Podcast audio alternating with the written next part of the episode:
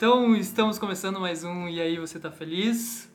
Hoje, um dia muito especial, estamos com mais que um convidado, né, Igor?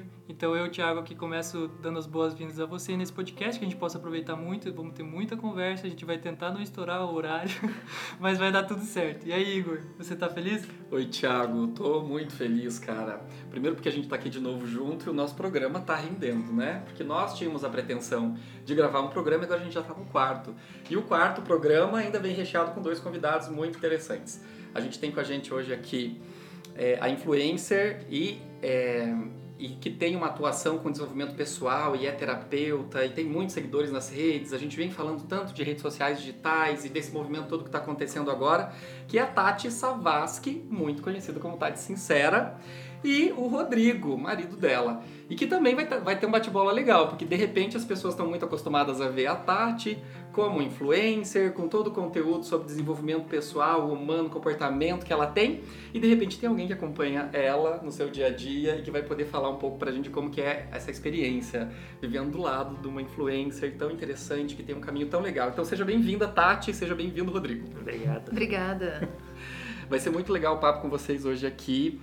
E, meu, vamos começar, né? É, o que a gente tem interesse hoje de saber, e é lógico, as pessoas que seguem a Tati e quem ainda não segue, a gente sugere para que comece a acompanhar, porque pode ser que de repente esses movimentos de influenciadores digitais aconteçam com grande força nesse momento, porque a gente está numa era muito digital, mas nem sempre a gente entende muito o porquê de tudo isso. E sempre existe um, um pano de fundo aí por trás das coisas, motivos para eu seguir a moda, para eu seguir a cultura, para eu seguir o turismo, é, as afinidades que nós temos uns com os outros. E de repente a gente vive um momento de pandemia que coloca a gente para prestar atenção nessas coisas todas e de repente Covid, por exemplo, vira um grande assunto e existe uma influencer que está lá mais interessada do que na própria Covid, mas é para falar dessa vida, dessas crises, dessas pessoas que estão ali vivendo tudo isso, mas cujas próprias vidas é que formam o contexto de tudo que se vive.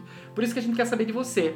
Hoje você é uma Tati sincera, mas lá atrás, no começo, você, enquanto ainda Tati Savasky, sem quem sabe ter caminhado tudo que já caminhou, é, a gente quer saber como foi então esse, esse caminhar mesmo, esse começo, para que hoje a gente pudesse ter alguém falando sobre todas essas coisas e com mais de 100 mil seguidores nas redes sociais, no Instagram, né, isso. Tati? A gente quer saber por quê, da onde que veio isso, da onde veio essa sinceridade, como que a gente chegou aqui. Tá, quanto tempo a gente tem mesmo de podcast? Umas três horas. Bom, gente, primeiro quero agradecer a oportunidade. É, quando o Thiago me convidou, eu falei, poxa, conta comigo, porque compartilhar conhecimento é minha missão. E então hoje eu uso as redes sociais como esse canal para contribuir com a minha missão de vida, que é realmente compartilhar conhecimento. A parte mais legal, assim, de como eu descobri que a minha missão era compartilhar conhecimento, foi porque eu sou maquiadora por profissão, desde novinha. E quando eu fui dar um curso de automaquiagem, eu comecei a ensinar as pessoas a se maquiarem. E quando no final do curso elas estavam todas é, convictas, felizes por terem é, se maquiado e realizado a própria transformação pelas próprias mãos, aquilo tocou meu coração de um jeito que eu nunca mais esqueço. Eu me emocionei muito, muito mesmo. Eu cheguei em casa chorando. E eu falei pra mãe, mãe, eu descobri o que eu vim fazer na vida. Ela falou, o quê? Eu falei, compartilhar conhecimento. Não importa, tudo que eu saiba pode ser o mínimo, pode ser, eu posso achar pouquíssimo, mas às vezes é tudo que alguém não sabe. E de ver hoje essas pessoas se maquiando e, e tendo na mão delas o poder da própria transformação mudou minha vida. Então, é muito então, interessante é. isso que você fala, porque é, é, me toca, me arrepiei aqui com isso também, porque tão interessante quanto talvez o processo da maquiagem ou, ou, talvez até essa, essa tua falta de consciência no momento de ir simplesmente se lançar para essa tarefa que é ir fazer a maquiagem de alguém, transformar aquela pessoa que talvez nem sabia te dizer o que, que ela queria para a própria imagem e de repente eu fico imaginando a tua reação ao ver a expressão dessa pessoa transformada. Talvez olhando para si própria como nunca conseguiu ver e enxergando em si própria uma beleza que também não imaginava que tivesse ali. E de repente a tua mão fez isso, né? E levou uhum. para esse rosto, com o recurso que você tinha, uma alegria e uma possibilidade de um dia nascer diferente para ela. Porque é, a gente vê muita gente que é muito satisfeita consigo própria, né? E de Sim. repente fala, cara, olha, que, olha o que, que tem em mim. Sim. E que as mãos daquela menina fez, né? E que ela pode melhorar, né? Porque às vezes a pessoa tá super convicta, tem uma autoestima muito legal, mas ela descobre que ela pode melhorar, porque é, é, é muito louco quanto a gente acha que o limite tem, tem limite para as coisas, sabe? Ah, tem limite para felicidade, tem limite pro, pro momento bom. A gente acha que tudo, ah, esse é o momento mais feliz da minha vida, e aí a pessoa considera aquilo, e aí de repente vem vindo outras coisas e ela não consegue mais mensurar, porque ela colocou aquela aquela régua muito alta ou colocou aquela, sabe? E aí deixa de aproveitar e apreciar as pequenas coisas. Então, eu, eu li uma entrevista tua para o Universa, para aquele canal do UOL, e que você conta um pouco da tua trajetória de infância uhum. e das uhum. coisas que você viveu e das dificuldades que existiram na tua vida até que você pudesse se dar conta, por qualquer motivo, e é isso que a gente quer uhum. saber, que essa questão do, do, do, entendimento próprio, do autoconhecimento e de se desenvolver, que isso poderia te tirar de uma posição que você estava e que não era confortável para você. Como que foi isso? Olha, hoje é muito louco, porque quanto mais o tempo passa, mais eu consigo enxergar, hum, desde o momento do meu nascimento e tudo que eu vivi, fatores que contribuíram para isso. Mas teve uma virada de chave, sim, que foi quando eu tive uma crise renal, em 2014 e eu já estava com problemas psicológicos e várias coisas e eu me conectei com a possibilidade de morrer. Porque a infecção estava muito grave, eu né, demorei muito para reconhecer, eu dependia de saúde pública na época e, e, eu, e eu falei, meu Deus, eu vou morrer e as pessoas vão lembrar de mim como? Mas essas pessoas não era tipo o mundo, era minha mãe, meu uhum, pai, meu irmão, uhum. meus melhores amigos. E, e, e, aquilo começou a, sabe, a vir várias imagens internas, assim, que as pessoas iam lembrar de mim como uma menina inadequada, que nunca aceitou nem o corpo, nem a magreza, tava sempre se escondendo atrás de maquiagem. Esse lance da maquiagem é muito louco, porque as pessoas acham... Veio ah, disso. É, as pessoas, ah, você se maquia por quê? Falei, porque, gente, com 13 para 14 anos de idade, eu postei uma foto na rede social. Quem é mais antigo vai lembrar do tal do Fotolog, Flogão, Nossa, E eu postei uma foto e uma pessoa disse assim: que se ela tivesse a cara de homem que eu tinha, ela jamais teria coragem de postar uma foto na rede social. E aí você imagina, uma pessoa formando a sua personalidade, formando a sua maturidade, recebe um feedback daquele e acredita. E eu acreditei naquilo por muito tempo da minha vida, por com certeza mais de 15 anos.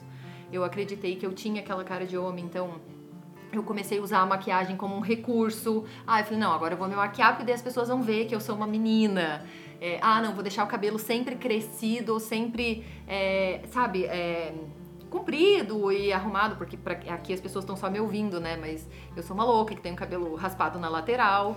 e em 2018 eu raspei o cabelo todo. Eu mudei toda a minha imagem pessoal, reconstruí ela justamente através do autoconhecimento, né? Porque eu pensei, meu, eu tô muito apegada a essas coisas que aparentam eu ser cheia de autoestima, eu estar cheia de mim e que na verdade não era uma realidade, eram dores. Sim. Então eu estava sempre maquiada porque eu tinha dor dor de aceitar minha aparência, dor de achar que eu tinha cara de homem. Eu estava sempre com o cabelo comprido, querendo aparentar mulher, para aparentar ser mulher para não precisar ficar explicando para as pessoas que eu era uma mulher, sabe? É, e é, é interessante é o quanto essa essa essa opinião ou essa palavra que vem do outro sobre nós mesmos, ela tem uma capacidade muito grande de determinar um tanto de futuro que não é pequeno.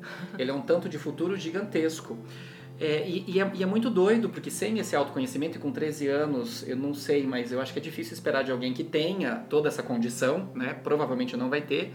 E aí acho que a gente precisa pensar no que a gente é, no que a gente faz, no que a gente fala para qualquer pessoa, porque isso pode aniquilar Exatamente. mesmo um tanto de futuro daquela pessoa. Mas eu fico pensando no que você diz, porque você diz assim: eu recebi isso era a opinião de uma pessoa, né? A gente que tá te vendo, o Rodrigo, teu marido tá aqui, Sim. né? Você super feminina, tem os traços finos, nariz fino, de homem não tem nada, mas para aquela pessoa naquele momento, talvez aquela foto representou Sim. isso e serviu para talvez te trazer todo esse incômodo. Mas ainda nele houve uma atitude que era a atitude de dizer assim, tá bom, ele falou isso, mas tem maquiagem. Agora eu vou arrumar os recursos. É, então é? Existe, um, existe uma escolha ali. Uhum. Beleza, ela tentou ação, me aniquilar. Né? É, tentou me aniquilar, tentou ali me, me derrubar com aquela história que eu não gostei e você reconheceu que você não gostou, mas existe a maquiagem. Deixa pra mim. É, é deixa pra aí. mim. E eu acho que é isso que determina muito o que Sim. vai acontecer depois disso. Porque se a gente não tem essa possibilidade, e talvez não tem, e você pode explicar um pouco melhor pra gente como foi isso tudo, é, essa esse potencial, sabe? Essa força e a gente pode chamar isso de várias coisas, mas e até de liberdade, de poder entender que tudo bem, então é desse jeito, vamos lá, com todas as dores que continuam ali, porque elas não, não resolvem como um remédio, um antídoto que tira tudo e, e, a maquiagem escondeu, aquilo existia dentro de você, mas você pode ir ressignificando com o tempo e, e foi até importante para que hoje você estivesse aqui fazendo tudo que você faz. Sem Ou seja, muito obrigado para você lá daquela foto. Maravilhosa! Era ela Era. que achou a nossa amiga Tati sincera com cara de homem, porque se não fosse você, talvez ela não estivesse aqui fazendo tudo isso hoje Exatamente. com 101 mil seguidores. Amém. e você sabe que é muito engraçado, porque assim, o que que, o que, que eu consigo é, reconhecer hoje? Como você leu a matéria, algumas pessoas aqui não leram, mas eu vou, eu vou tentar resumir rapidamente. Uhum. É, eu, na primeira infância, tanto com 4 para 5 anos, quanto de 7 para 8 anos, eu passei por abuso sexual na infância. Então, eu, como menina, é, cresci com receio dessa coisa de ser sensual, de chamar atenção. Então imagina, eu com 13, 14 anos, uma jovem, colocando o corpo, me desenvolvendo, eu tinha uma negação muito grande do feminino. Sim. Eu usava roupa masculina do meu pai, eu esperava meu pai sair de casa para pegar as calças dele. É, eu usava, tipo, só cabelo preso. Então, naturalmente, quando essa pessoa falou daquilo, eu tinha um arquétipo muito de uma menina masculinizada. Por quê? Porque eu tava negando ah, não, não olhem para mim, me achem feia. Eu chegava a mutilar meu rosto, assim, sabe, fase de espinha? Uhum. Eu espremia meu rosto, gente, de um jeito que machucava. Eu tinha a cara inteira machucada e marca de unha, assim, de chegar a sangrar. Por quê? Porque eu ficava feia. Então, quanto Sim. mais feia eu ficasse, menos as pessoas olhariam para mim. E, claro, no modo inconsciente de defesa de uma pessoa que não Sim. tinha maturidade nenhuma, Sim. eu achava que estava me protegendo de talvez futuras situações que me remetessem ao que eu já tinha passado na infância. Então faz muito sentido, hoje, hoje eu analiso isso, né? É, eu olhar para aquilo. E também eu fico muito feliz dessa volta, porque a minha mãe, que é uma, uma pessoa inspiradora, maravilhosa, grande, sábia, é, ela sempre foi uma pessoa muito vaidosa. A minha mãe, ela tem deficiência física, ela tem paralisia infantil. Então ela falou, Tati, as pessoas vão olhar para mim de qualquer jeito. Primeiro porque eu ando torto, eu ando com ferro. As pessoas de qualquer jeito vão olhar para mim e vão reparar em mim.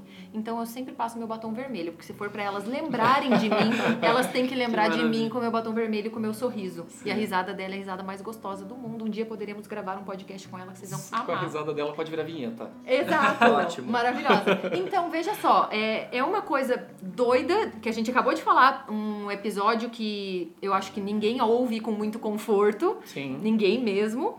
Nem eu para falar, eu me sinto assim super, ó, confortável, não, não é.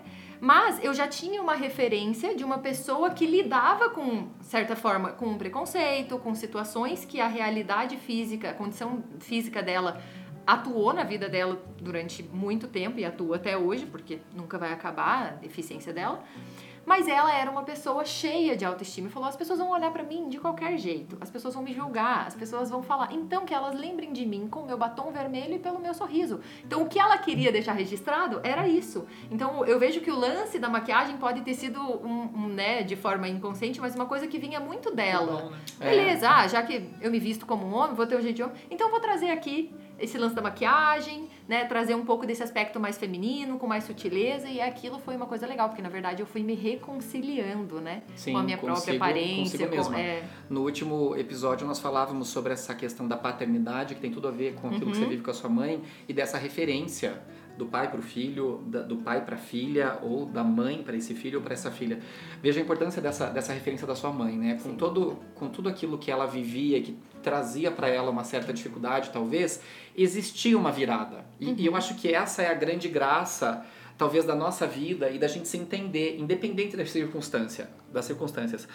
É, vão existir dificuldades, vão, vai existir sofrimento, vai existir dor, vai existir tudo isso, mas a liberdade por uma virada que eu posso chamar de maquiagem, de batom vermelho, do que eu, uhum. do que eu uhum. quiser, e aquilo tudo tá na nossa mão. Então esse alcance tá ali. Uhum. E de repente existe uma falta de consciência para isso, mas que a vida ao, ao, ao, longo do tempo vai se apresentando e a gente vai se dando conta de tudo isso e buscando essas referências, no teu caso da sua mãe, enfim, cada um de nós tem as próprias, mas isso é tudo muito importante. Talvez isso vai fazendo inclusive com que as pessoas se identifiquem com você hoje. Exato. Com essa liberdade de poder se colocar, de se apresentar dessa forma toda, né?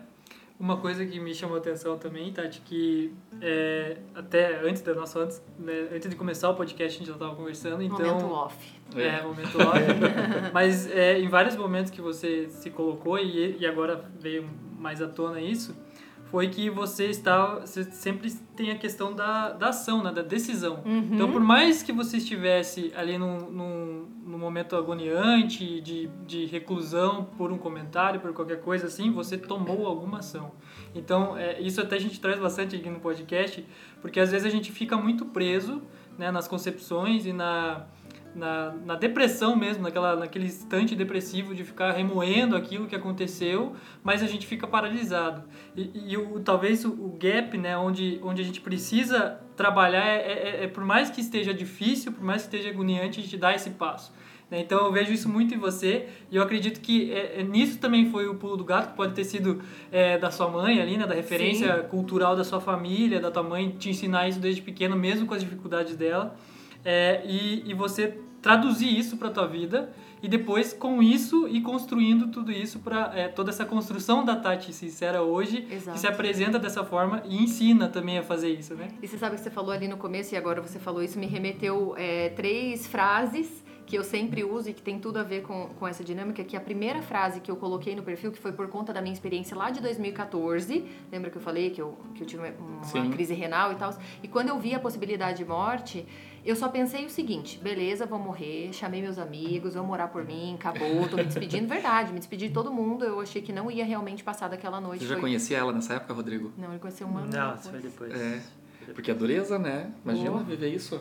E aí, Tati? Não, e aí, é, o que aconteceu é que naquela noite eu tinha certeza que eu ia morrer. Só que, ao mesmo tempo, eu tinha uma esperança. E eu falei, eu falei e, te, e fiz um combinado comigo o seguinte é, se eu tiver a oportunidade de viver, eu vou tomar uma decisão. E aí, desde então, a minha frase virou: Você toma alguma coisa para ser feliz? E eu respondo: Sim, decisões. E a partir daquele momento, eu falei: Cara, quer saber? Como as pessoas vão lembrar de mim? Como que ia ser para minha mãe? E se eu sobreviver a partir de hoje, todo dia vai ser o melhor dia para eu ser feliz. E eu vou buscar solução. E desistir de buscar a solução para minha dor não vai ser mais uma opção porque era isso que eu estava fazendo naquele momento, porque eu tinha uma, um, um caminho de vida que estava me levando sempre para achar que a morte era a melhor solução. Eu sempre achava que, a so... é, poxa, tem que morrer, eu não vou mais aguentar viver com a síndrome do pânico, eu não vou mais aguentar viver desse jeito, todo dia tendo uma crise, eu não saía mais, eu não tinha mais vida social, eu tinha emagrecido 9 quilos em 23 dias. Tipo assim, para que que eu vou ficar viva?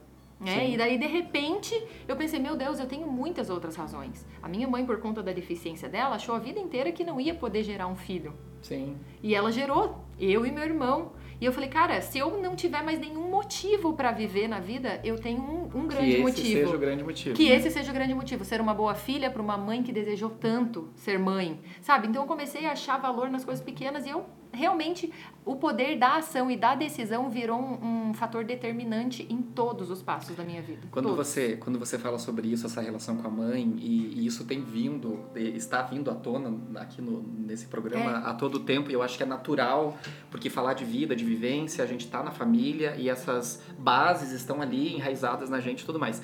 Nessa entrevista ainda que eu li, me, me chamou muita atenção a frase que você disse que quando você tinha 5 anos, a tua mãe caiu um tombo e as pessoas ficaram olhando. Uhum.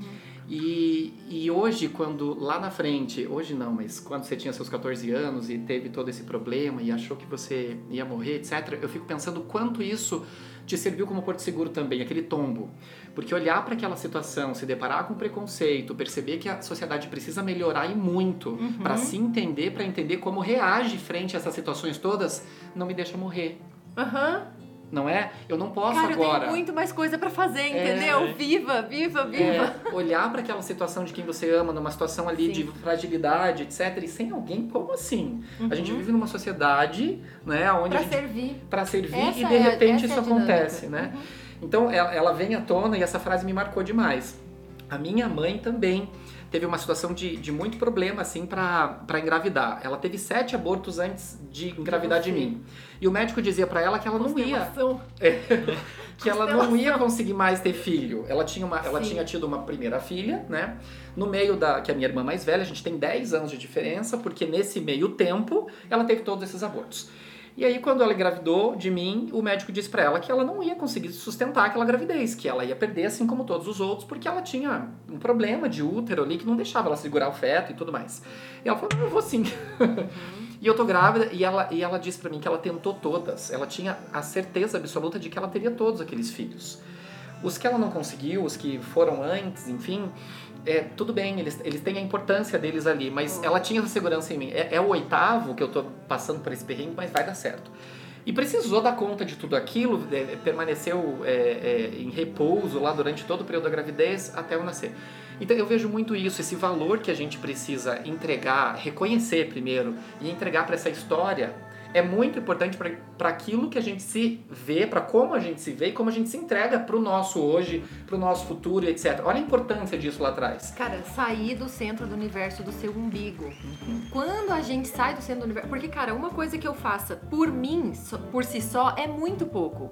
Mas quando eu arrumo um motivo que é muito maior, é alguém que precisa de mim, é alguém que sonhou com isso, é alguém que vai ter a vida transformada através da minha atitude, você se torna um pilar daquilo ali.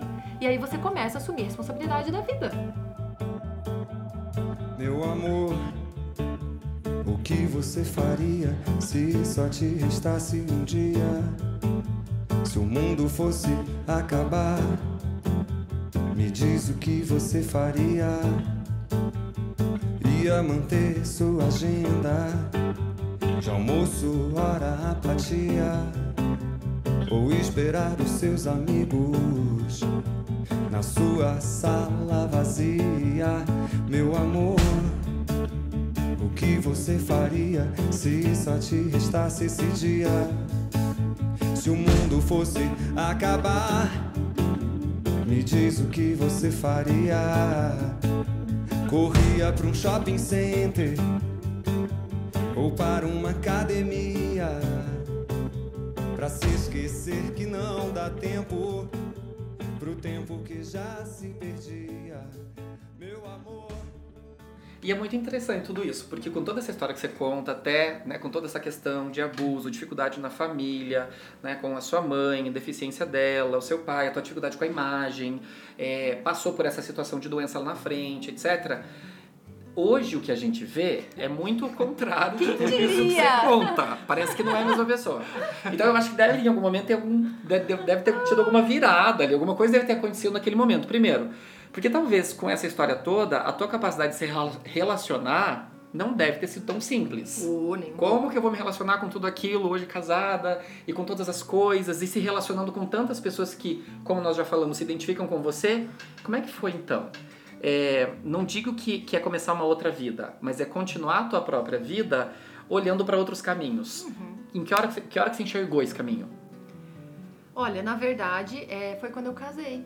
É, pra, eu, eu ia sair do meu emprego, eu estava no emprego dos meus sonhos, que era o boticário, eu trabalhava no grupo, eu trabalhava como professora de curso de automaquiagem, imagina, eu trabalho, maquio desde os 13 anos, então eu achei que aquela era a minha, tipo, realização master profissional. Só que ainda assim, eu estava doente ainda, estava fazendo tratamentos, estava tendo que ir em psicólogos, terapeutas, fazendo várias movimentações sobre aquilo. E quando eu casei, foi um, um tipo, foi um insight, assim. Eu, eu tava aqui, eu falei, gente, eu preciso continuar a minha missão, eu preciso continuar, eu preciso fazer o que eu estou fazendo, meus cursos me desenvolvendo. Só que o que, que eu vou fazer com tudo isso? Eu já tive tanto resultado, porque isso foi em 2014, e eu já estava há três anos ativamente no meu desenvolvimento, buscando reconhecer as minhas dores, os meus conflitos, encarando todos esses monstros, né? Que a gente não gosta de encarar, mas eu tava. Eles estão é, ali. Né? É, eles estão ali, eles fazem parte, exatamente como você falou. Eu não seria quem eu sou, eu não estaria aqui nesse exato momento falando com você se nada não tivesse acontecido ou se alguma coisa tivesse sido diferente do que foi, né? É a necessidade da gente conviver com nossas sombras, né? Quando Exato. você para de fugir delas e encara elas, você consegue traduzir tudo isso para que para que vire um motor, né? Para esse desenvolvimento. E Até só vira porque... uma sombra, né? Porque tem uma luz que vai iluminar para virar uma sombra. Então olha para a luz, né? É, e sem falar que ela não vai deixar de acompanhar a gente em nenhum momento da vida. Exato, ela vai estar tá ali. Exato. E eu acho que é muito determinante o quanto você consegue conviver bem com tudo isso, com a sua própria treva, da mesma forma que você que a gente tem a própria alegria, etc. Lidar muito bem com tudo isso, talvez seja o grande desafio de uma vida inteira, uma coisa que a gente não ensina que a gente pode até ver ou ouvir alguma coisa, mas não adianta. Tem que viver, tem que sentir, tem que Exatamente. enfim, se, se, se inundar de tudo aquilo para poder seguir. Mas e aí? Então, mas aí virou que meio que uma missão, porque o que que acontece? E As pessoas já me buscavam muito pra conversar. Aí pode vir até a história do Tati Sincera, né? As minhas amigas buscavam sempre eu pra conversar, porque elas sempre vinham com esse papo: "Ai, Tati, quero que você fale pra mim, porque você é sempre muito sincera, você é muito espontânea".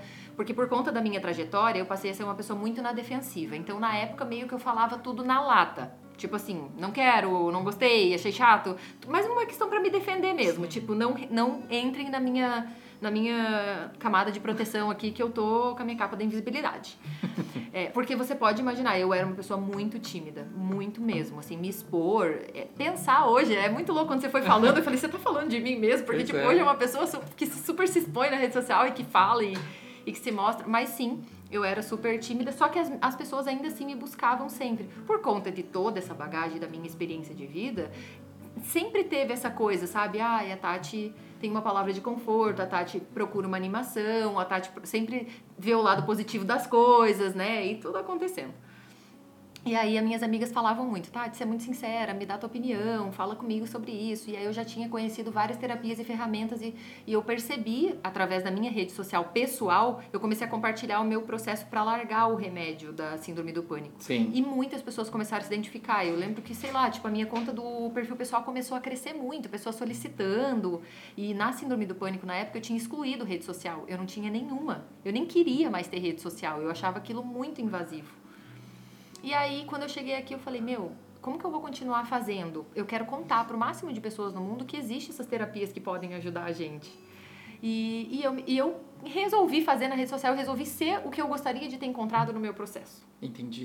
Entende? Mas, assim, antes de você falar de quais foram esses processos e quais são essas ferramentas, É isso tem que alguém falar. muito Alguém entrou na interessante história aqui, que eu tenho certeza que tem uma leitura que eu não vou dizer que é diferente, mas talvez complementar ou sobre outra perspectiva, e eu sei que é uma curiosidade tua também, porque você já falou isso pra gente antes da gente iniciar o programa, mas Rodrigo, você convive com a Tati e você conhece essa história toda, mas também você tem a sua forma de olhar pra tudo isso Sim.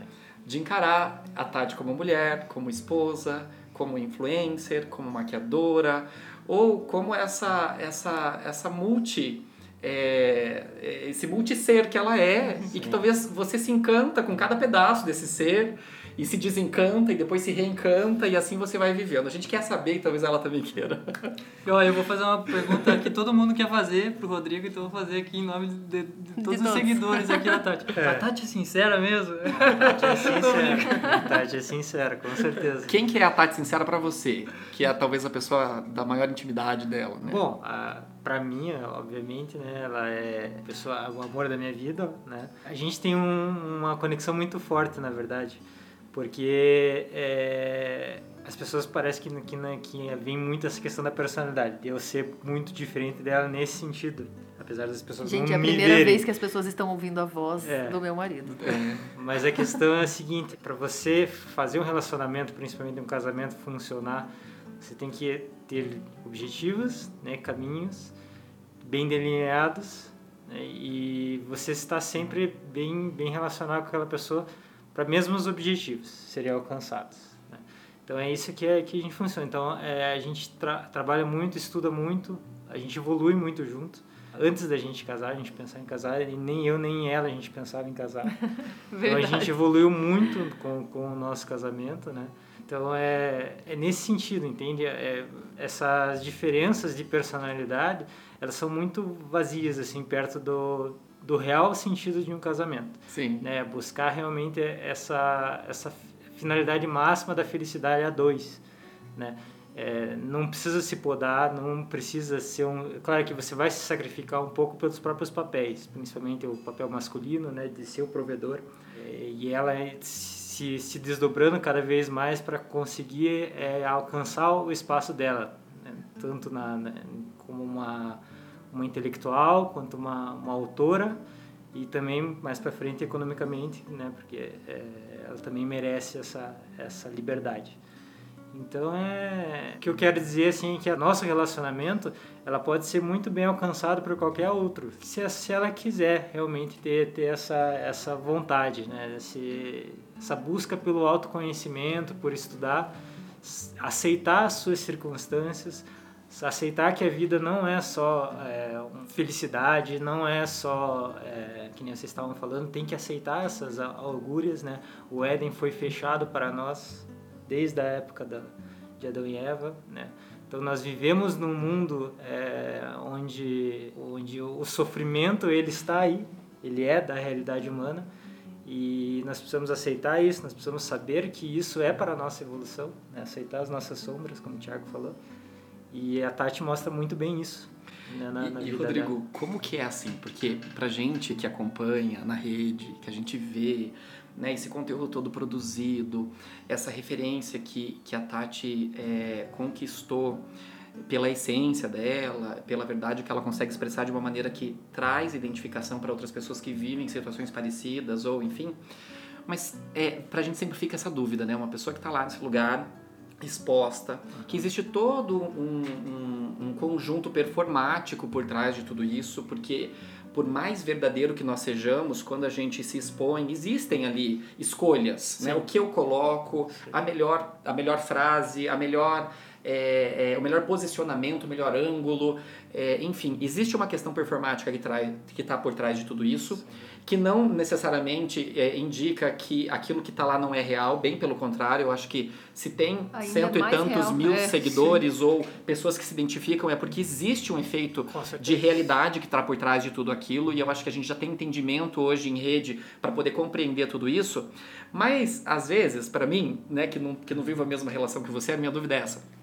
Parece que existe um pouco assim dessa curiosidade. Como que é essa Tati que está ali do teu lado. Porque lá na rede a gente vê com tudo que ela pode apresentar e com toda essa verdade que vem para nós. Sim. Mas e como que é lá com você? Existe diferença dessa Tati que está lá e que está com você na sua casa, nas relações do dia a dia? O que que ela é que tempera, que, que modifica ou que torna muito igual? Como é que é isso? É, é, um, é diferente, né? Porque as relações são diferentes, sabe? Então, mesmo que ela é, não, não queira criar tanto um personagem Tati sincera, justamente por isso, né? Porque ela quer ser essa, essa autenticidade. Sim. Então ela, é, ela é muito diferente daquilo que é, ela aparece na, nas redes sociais. Você olha para a rede social, para os stories e você vê a tua mulher. Vejo a minha mulher, vejo a minha mulher totalmente, não tiro em nada. A questão é que fora das redes sociais existe uma outra gama de relações Sim, e de, de, formas de comunicação que, são próprias que da consegue, relação de vocês. Que ela não consegue expressar, obviamente, né? Mas é, é a autenticidade dela na rede social, acho que inclusive é um dos sucessos que ela, ela ter toda essa, essa, essa gama de seguidores hoje em dia, está cada vez crescendo mais, porque as pessoas notam isso. Né? As pessoas veem que, que ela, é, ela, não tá, ela passa conhecimentos técnicos, ela passa muito autores, é, é, denominações e tudo, mas junto com as experiências dela, né? aplicadas no conhecimento. Né? Então, é, a, a, única diferença é essa, né? Então, até são uma, uma, curiosidade que as pessoas não é, acreditam não, não vão ter, são aquelas realmente do ciclo pessoal, né? Sim. amigos próximos, é, eu, que conhecem, conhece né? a família, que não que vão, vão ver esse lado, né? Da, da, da assim como todos nós, né? É, a gente tem nosso nosso nosso jeito social. de ser como, como no trabalho, na, na igreja, na, na, nos relacionamentos, enfim, mais variados que a gente tenha nós também temos as nossas facetas. Isso não quer dizer que nós não somos nós. Sim, Exatamente. é isso. Eu acho que é essa grande coisa. E outra coisa que, né, ah, é, porque assim a gente está gravando esse programa agora, mas a gente conversou duas horas antes de começar. e nós Fato. estamos extremamente arrependidos de não termos gravado a conversa desde o início, porque rendeu muita coisa boa aqui. E nessa prévia era muito interessante ver isso, assim, essa admiração que tem, né? Porque é, com essas diferenças de, de, de, perfis que nós temos, mas que com pessoas que se encontram e caminham juntas e, e servem uma a outra, existe uma paixão muito grande rolando aqui, meu, meu, povo. É, é verdade. que é muito legal quando a gente pode reconhecer isso, Sim, né? E outra coisa muito interessante, assim, né? A gente vê, em especial nos tempos de hoje, com essas, com essas conquistas de espaços sociais para todas as pessoas, a gente vê a tua posição, que eu acho que é muito nobre, Rodrigo, de estar tá aqui servindo de vaso para que a Tati é, seja flor. Né? A gente fala muito sobre isso. A gente precisa disso. É aqueles que acreditam que caminham sozinhos, plenos e com autossuficiência para todas as, as, outras coisas, eu acho que podem sim conquistar muita coisa, mas é tudo muito mais difícil. Uhum. Quando a gente tem base, quando a gente tem isso que está acontecendo aqui, vocês estão mostrando para nós, para que uma coisa aconteça, a gente depende desse apoio do outro, as coisas todas vão acontecer. E é muito legal também que o Rodrigo falou, porque, é, né, por ironia do destino ou não, né, todos os podcasts um amarra no outro, né? Sim, e a gente Ah, conversa. é muito então, louco isso, né? exatamente, o Rodrigo falou exatamente uma frase que o Fábio, a gente deixou bem claro no último podcast que a gente falava sobre família e construção, e ele comentava justamente dessa decisão que foi a pergunta para eles casarem, né? Qual que é o objetivo que nós vamos traçar juntos? É. E a partir do momento que eles colocaram o objetivo, né, que no caso dele ele até comenta, né, me que era a É. gente vai é, é, seguir por um caminho familiar e vamos ajudar outras pessoas, então esse é o, é o, é o Uhum. core, ali, é o cerne, né, da família deles. Então, é, quando ele falou assim, eu falei, nossa, você escutou, Rodrigo? Acho que não, né? Mas É, perfeito. mesmo. E cachorro justamente é o que é o que é bonito de ver, porque hoje em, em construções né, de relacionamentos tão fluidos ali, tão líquidos, a gente acaba vendo que é, falta essa, essa necessidade do vaso e da planta, que eu acho que é tão Uhum, bonita essa analogia que inclusive foi trazida também no último podcast, justamente porque é, é o suporte, né? É onde você consegue ter um ambiente ali que deve ser regado e é diário e é um cuidado diário para que a planta sempre esteja viva. E é uma coisa que é, é- é recíproca, né? Total, deve ser total. recíproca. O Tati Sincera não existiria se não fosse o Rodrigo. Não existiria de verdade. Primeiro porque foi o fato da gente casar e estar aqui, depois o fato dele olhar pra mim e falar, Tati, você a vida inteira, eu trabalho desde os 13 anos fora de casa, eu ajudava nas contas, eu não tinha uma realidade financeira que pudesse me possibilitar estudar ou ter tempo para compartilhar conhecimento, porque eu estava sempre presa a um, dois, três empregos ao mesmo tempo. Uhum. E quando eu casei com o Rodrigo, ele, a gente veio, eu vim morar aqui em Curitiba, e ele falou assim pra mim, por que você não estuda um pouco? Aí eu falei, eu? Estudar? É. Como assim? Eu já tinha mandado currículo para meio mundo desde que eu tava aqui. Eu falei, não, não dá. Dele, o que você vai fazer? Eu falei, não sei, posso trabalhar de barista, posso trabalhar... nisso. Eu posso fazer qualquer coisa. Eu já trabalhei em tantas coisas, né? E ele falou, por que você não estuda um pouco? E a gente desceu ali numa feirinha, perto de casa, e encontrou um curso de Ayurveda que ia começar naquele período, assim. E eu vi aquela possibilidade, tipo, sério, só estudar. É óbvio que a gente não tem aquela condição de esbanjar a vida, mas comida não me faltava, né? E eu tinha uma segurança de um lar, né? De, um- de uma casa para estar protegida. E ele provendo. Então, o Tati Sincera realmente só existe hoje porque ele me possibilitou. Ele me, possibili- ele me deu tempo de estudo, tempo de aprofundamento, tempo de, de dedicação de trabalho, né? Ele, ele olha pra mim e fala, Tati, você vai trabalhar um pouco agora? Tipo, ele não fala assim, ah, você vai ficar na rede social. Não, você vai trabalhar um pouco agora? A gente entende Esse isso entendimento desde né, o da começo, seriedade que existe por exatamente. trás de tudo isso, né? E o Tati Sincera já nasceu como um trabalho. É isso que eu gosto muito de falar para as pessoas, que todo mundo acha que rede social é, é, é fácil e que vai né? rolar e que todo mundo consegue. Não é. Eu, eu não acho que rede social é para todo mundo. Sim. Quanto mais eu cresço, mais eu olho para o peso e para a responsabilidade dessa função social que a gente tem de influenciar as pessoas. Então eu vejo isso com um grande senso de responsabilidade. E o Rodrigo, o meu principal apoiador. Três anos de casamento e eu nunca passei um aniversário de casamento junto com ele. Porque tá sempre trabalhando muito. Sempre trabalhando e estudando. É, eu acho, eu acho interessante isso, assim, até essa, essa, essa condição da gente poder colocar essas coisas à mesa, né?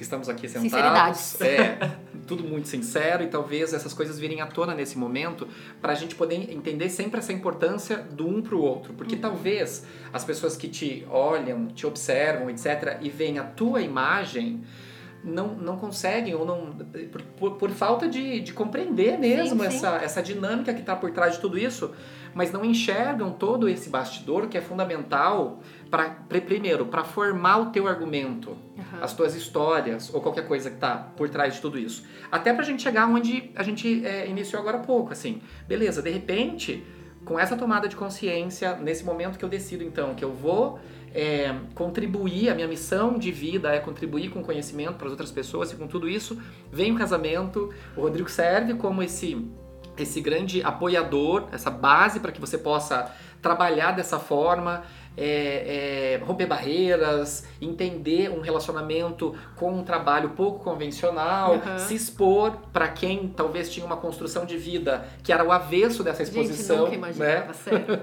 sério. escondida lá nas maquiagens, aquela coisa, e de repente tudo isso acontece. E você me me disse assim: de repente eu comecei a compreender quais eram os mecanismos, então, que eu precisava conhecer e aplicar para que eu pudesse construir esse trabalho ou essa forma de exposição que faz tanto sentido para essas, essas pessoas. Então é aqui, é aqui que a gente quer chegar. Então, o que, o que, que é isso? Quais são esses mecanismos? O que, que você entendeu como forma, instrumento, recurso mesmo para você estar tá aqui agora?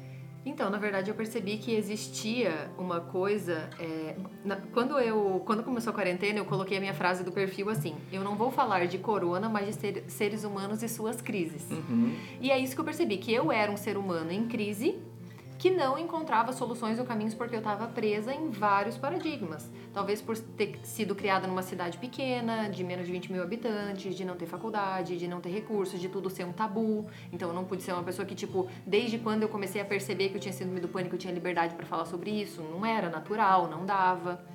E, e, eu comecei a perceber assim que o mundo estava cheio de gente que falava para você o que fazer e poucas pessoas que de fato viviam aquilo.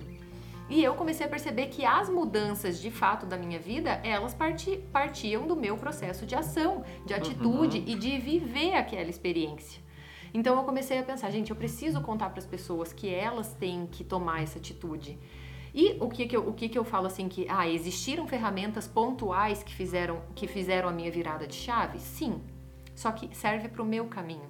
Então, quanto mais caminhos eu conheço, quanto mais eu pesquiso, quanto mais eu estudo, eu converso hoje, veja, eu tenho uma rede de cento e poucos mil, cento e poucas mil pessoas, e todas as pessoas que eu converso, ninguém teve o mesmo processo. Sim. A gente pode até encontrar algumas coisas em comum, algumas histórias, mas um foi, né, no, no, teu caso, assim, a tua conexão com aquilo ali pode ter começado quando o teu filho, quando você descobriu o, o diagnóstico do teu filho. Sim. A minha começou lá, talvez, com a minha mãe já com uma dificuldade, uhum. passando por, por, questão de preconceito, né? O Rodrigo com as histórias dele, vocês, vocês quiserem pontuar alguma específica, assim, mas é eu comecei a perceber que não existia caminho igual. E eu Sim. falei, gente, você tem que fazer o seu próprio caminho.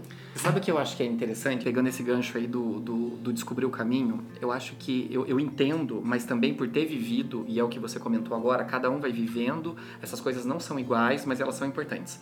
É a importância dessa crise é, é tão, uhum. tão importante compreender que somos seres humanos e vivemos tudo isso, mas também dar valor para essa crise. Porque geralmente a gente tende a olhar para a crise como um grande problema e como um limitador, uhum. mas menos para a liberdade que pós-crise nós vamos ter para compreender mais de nós mesmos e para poder encarar o que vem depois. E aí, como exemplo, quase derrubei o copo. Como exemplo. É que vai aparecer meu... Como exemplo disso foi o diagnóstico do meu filho mesmo, do Davi. Eu sou publicitário, sempre trabalhei com comunicação, não era o que eu tinha escolhido para mim lá atrás, porque por algum motivo na vida eu sentei na cadeira de um dentista uma vez, achei muito legal tudo que acontecia lá, subia, descia, tinha um monte de parafernália, super legal ia ser dentista. Mas não tinha nada a ver comigo, de repente comecei a atuar, fui fazer um estágio lá, comecei a trabalhar com comunicação, cara, é isso que eu quero, para uhum. mim é a, a, minha, a minha essência, o, o, entendimento do meu eu combina com o entendimento daquele tipo de prática ali, uhum. de muito relacionamento, de, de entender das pessoas, de observar as pessoas, de, de contribuir com aquelas relações. Para mim funcionava aquilo e talvez seria redutor. No meu caso, ficar sentado numa. né, né, ainda mais sem poder falar com a pessoa. Você já imaginou? a pessoa tá com a boca aberta e eu pergunto e ela não me responde nada. Não, o bom é que você poderia só você falar, né? Você que gosta de falar já é, é maravilhoso. Mas eu ia querer escutar dela, não ia poder porque ela é, é, é o que eu falo. Eu não, eu sou aquela pessoa que eu não consigo só falar. Eu, as pessoas têm que estar conversando comigo. É, eu também. Então, é muito difícil pra mim pensar. E aí, de repente, o meu caminho tava sendo traçado. Eu não sabia que, num determinado momento, eu ia ter um filho, apesar de sempre querer. Isso sempre, eu e a, e a Rafaela a gente sempre sabia que a gente queria ter uma criança, isso era um, um, um sonho nosso, e de repente o Davi veio e logo após o diagnóstico de autismo dele. Esse diagnóstico, ele foi uma crise pra gente, porque a gente não uhum. sabia lidar com aquilo. Eu acho que as crises têm isso, o conflito novo. é isso. O novo, o diferente, o, o, o a surpresa o de tudo aquilo. E a insegurança uhum. do Sem desconhecimento dúvida. de lidar com tudo aquilo, etc. De repente, aquilo começou a consertar a minha vida Uhum. Porque as coisas começaram a entrar no eixo depois daquilo. Sabe o que, que você percebe? Você ah. percebe que você não controla nada. E que é maravilhoso. Isso, e quando você se toca disso, porque é o que, que aconteceu? Veja que quando eu tava falando aqui da morte, eu percebi que nem a morte eu posso, tipo, eu defini, não era pra eu morrer naquele dia. Então, se Sim. isso eu não controlo, eu falei, quer saber? Já que eu não sei nem quando eu vou morrer, nem Sim. que hora, nem como, todo dia é o melhor dia. O que, que eu vou fazer com isso? Não vou tentar mais controlar. Vou tentar saber o que vai acontecer, vou tentar prever, vou tentar, ah, sabe, tipo, ter um. Não, claro que uma. Aí não tá falando assim também de viver a vida louca, não é isso. Não é isso, A gente não. tem que ter uma questão de É. previsibilidade na questão de organização da vida. Mas eu tô querendo dizer assim, de lidar com o inesperado e, da- e com a vida acontecendo, porque ela tá ali o tempo todo, né? Ela não para, né? Eu falo, o problema, a situação, ela não para de acontecer pra tua vida continuar, né? É, o legal até que você falou agora disso, que pra mim me vem muito a escola do estoicismo, né? Tipo, é total isso, assim. É, é quando você vê, né, que lá atrás os, os caras lá com aquela realidade totalmente diferente, né? De hoje, eles já trouxeram essa, é essa, essa essência, né? De entender que o controlável não existe praticamente, mas o que te- você pode controlar em mal, eu sempre falo... Mais Ma- ou menos, mais ou aí, menos. mais ou menos aí você se controla alguma coisa dentro de você, mas nesse, nesse praticar, né, e você está pronto nas suas virtudes, ou seja, foque em desenvolver virtudes Com e não tentar certeza. adivinhar o que vai acontecer, é que você consegue lidar melhor com esse entorno, que são as crises que te fazem ter uma construção, ou seja, pode ser uma dor, eu, eu, eu, eu entendo assim meio que é, metaforicamente que é como uma dor que calcifica, mas que você trabalha nela, depois você esculpe ela para você transformar aquilo em algo belo, em algo bom, em algo transformador justamente na tua vida. Então, é, quando quando a gente percebe que, que é esse despertar, eu acho que é esse, né, da, da consciência de não controle e junto disso com suas escolhas. Você falou da perspectiva da morte, isso, isso é uma reflexão é, né, que é filosófica básica, mas, mas que justamente quando você se confronta com isso e você viveu isso, né, é, literalmente, eu não, não, não, não vivi isso e devo imaginar o quanto deve ser Marcante. mais marcante ainda, né? Porque só de se pensar nisso você já começa, não, mas peraí, eu tô gastando tempo. Por que, que eu tô, por que, que eu tô querendo fazer coisas fúteis, inúteis, se putz, é, posso morrer amanhã, e minha família, você começa com todos esses pensamentos. Então imagine você viver isso na realidade, na carne ali, né? Tipo, cara, eu não sei se eu passo de hoje. E a partir disso, quando você né, mudou, ou seja, quando você passou por isso, você teve uma decisão, e daí entender que as escolhas é, não é o problema o resultado das escolhas, mas sim usar as escolhas para transformar é a sua vida na, naquilo que a vida te entrega.